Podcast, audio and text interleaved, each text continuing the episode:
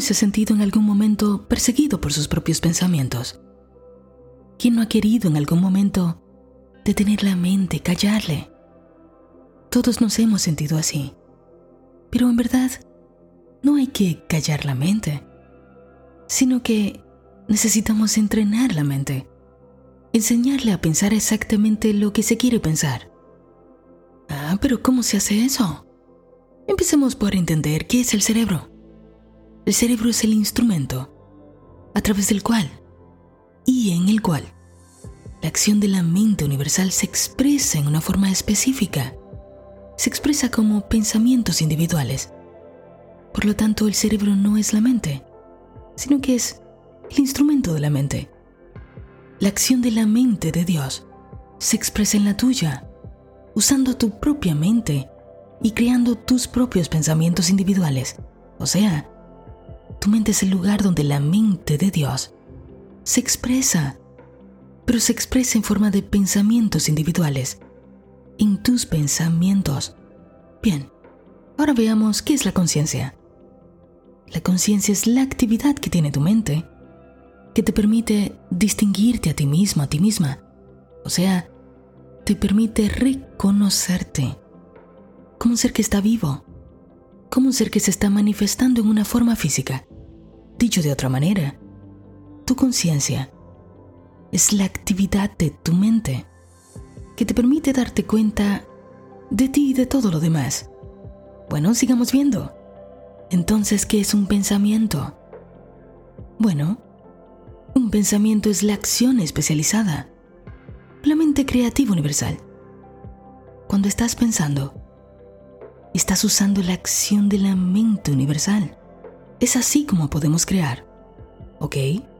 ¿A qué le llamamos crear? Atraer a la existencia. ¿Cómo traemos a la existencia? Traemos a la existencia por medio del pensamiento. Cosas que se corresponden con ese mismo pensamiento. Pero ¿cómo se hace?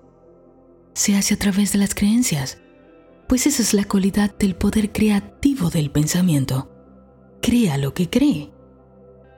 El pensamiento siempre crea lo que cree, pues esa es una verdad. Ok, ahora veamos qué es una verdad, tanto que la mencionamos por aquí, ¿no? Una verdad es lo que vive en ti. Lo que vive en ti es una verdad para ti. Lo que es verdad para ti se traduce en lo que crees. Lo que crees, lo traes a la existencia. Lo haces a través del pensamiento. Pues al pensar, estás haciendo uso de la mente universal a través de tu conciencia. Pues así te reconoces a ti mismo, a ti misma, como alguien que existe, como alguien que sabe que está vivo.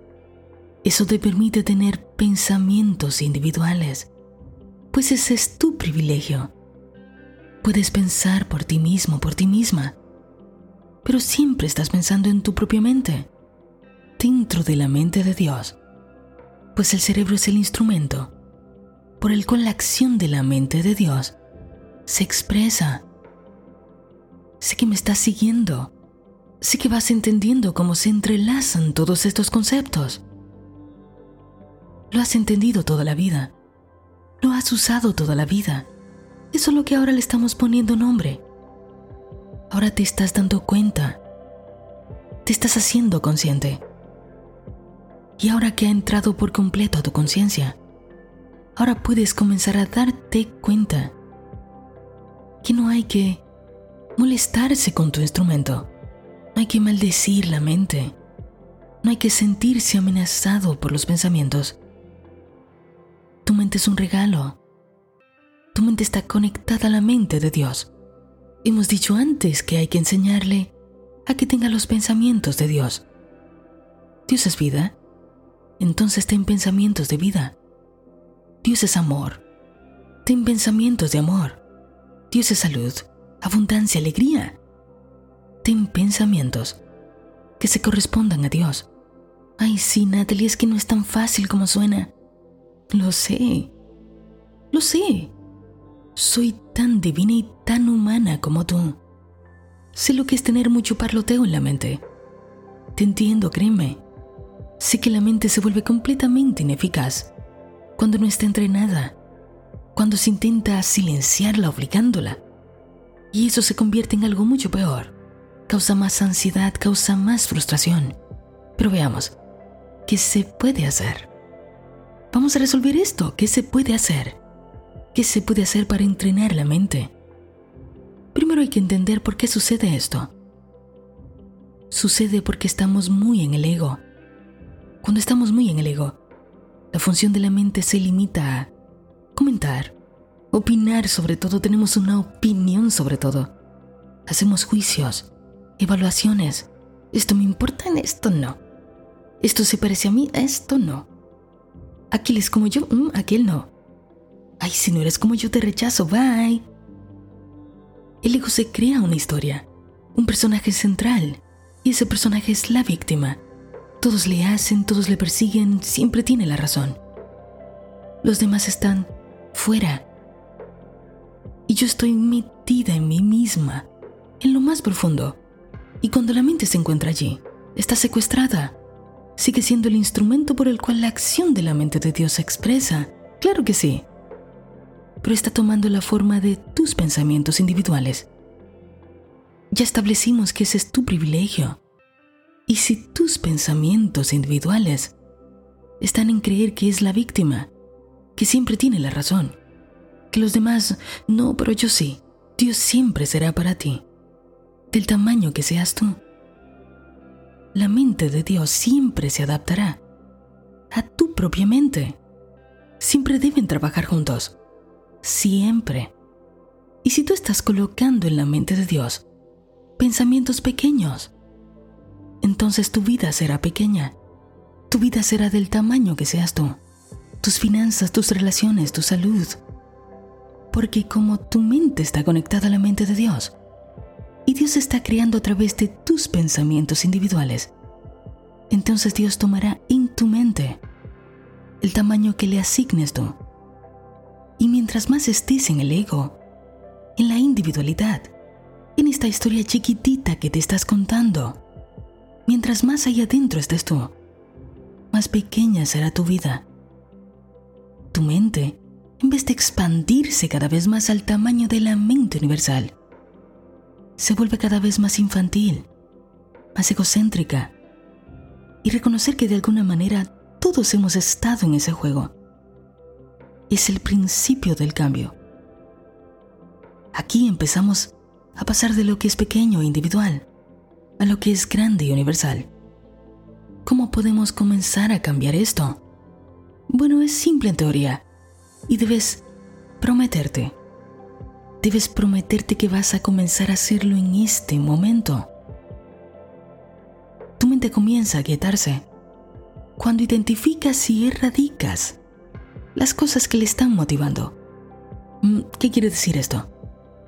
Que debes convertirte en el que observa, en el que cuestiona. ¿Por qué pienso lo que pienso? ¿Por qué hago lo que hago?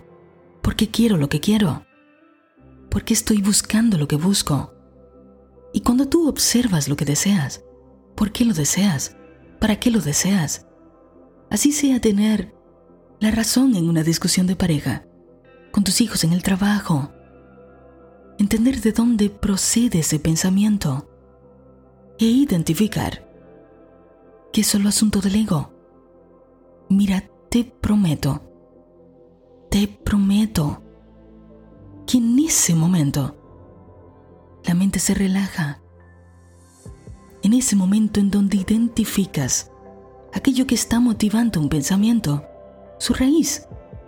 En el momento en que te das cuenta, ahí, ahí recuperas el control. Ahí la mente se calma. ¿Y sabes qué es lo siguiente que instintivamente pasa? Tú entregas ese pensamiento. Ya no luchas. Lo sueltas. Y al no luchar, simplemente comienzas a pensarlo menos hasta el momento en que deja de venir. Uy, ok, eso suena genial, Natalie. Y yo sé que es lo que quieres. Todos queremos pensar solo. Lo que queremos pensar.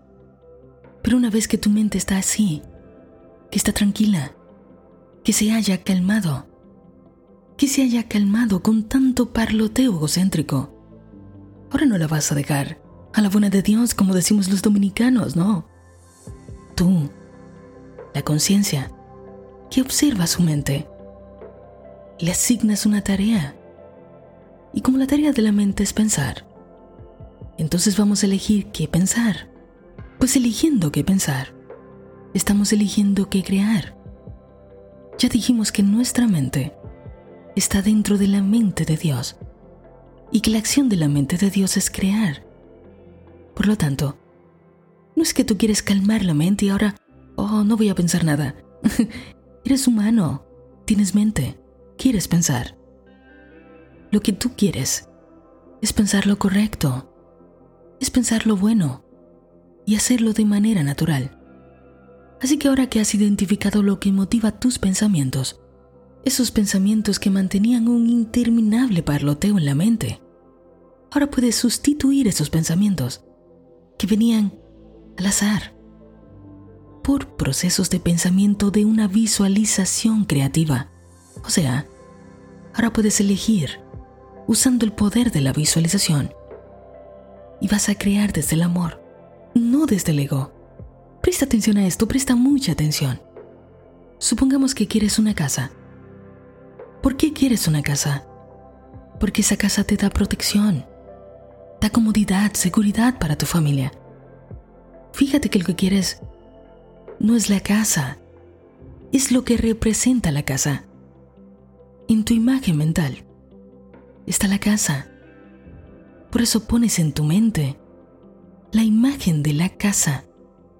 Pero en tu corazón pones esa emoción, pones lo que representa la casa, la seguridad, la comodidad, la protección, y así el desear la comodidad, la protección, la seguridad para ti, para tu familia, tu mente como el instrumento de la mente de Dios, teniendo pensamientos individuales, comienza a crear un equivalente de protección de seguridad, de comodidad para ti y para tu familia, a través de una casa. Y cuando las condiciones sean favorables, simplemente verás esa casa llegar a tu vida en una forma física. Pero si tú por otro lado deseas una casa, la imaginas y todo por un momento. En tu mente está la imagen, pero si en tu corazón no hay un equivalente para esa casa, porque te sientes pequeño como para traerla, como para lograrla, tenerla. Entonces esas mismas emociones crean pensamientos de pequeñas, de víctima. Ah, eso es porque nací en este país. Ah, eso es porque mi mamá, mi papá, mis hijos, mi marido. Ay, no sé, yo no sirvo para esto. No sé hacer esto o aquello. Ay, todo me sale mal. Ego, ego, ego. Todo pequeño no estás en la mente universal. Entonces es cuando tu mente, el instrumento de la mente de Dios, sigue creando pequeñas a través de tus propios pensamientos, porque te sientes pequeño. Mientras más crezcas tú, más crece la acción creadora de Dios en ti. Mientras más creces tú, más grande es Dios en ti. Entra en calma Salte de esta conversación pequeña. Lleva tus pensamientos al tamaño infinito de Dios. Y ahora que tú sabes esto, jamás se te ocurra decir, no puedo, no sé, no sirvo, no me quiere, odio, te odio, nunca me sale nada bien. Por favor, para. Deja de usar el nombre de Dios en vano. Salte de todo este parloteo egocéntrico y pequeño que ha estado en la mente. Date cuenta, despierta. Tu mente está dentro de la mente de Dios. Y mientras más grandes sean tus pensamientos, más grande será tu vida. ¿Qué estás pensando ahora mismo? ¿Qué estás pensando ahora mismo? Deseo para ti que ese pensamiento sea tan grande como lo es Dios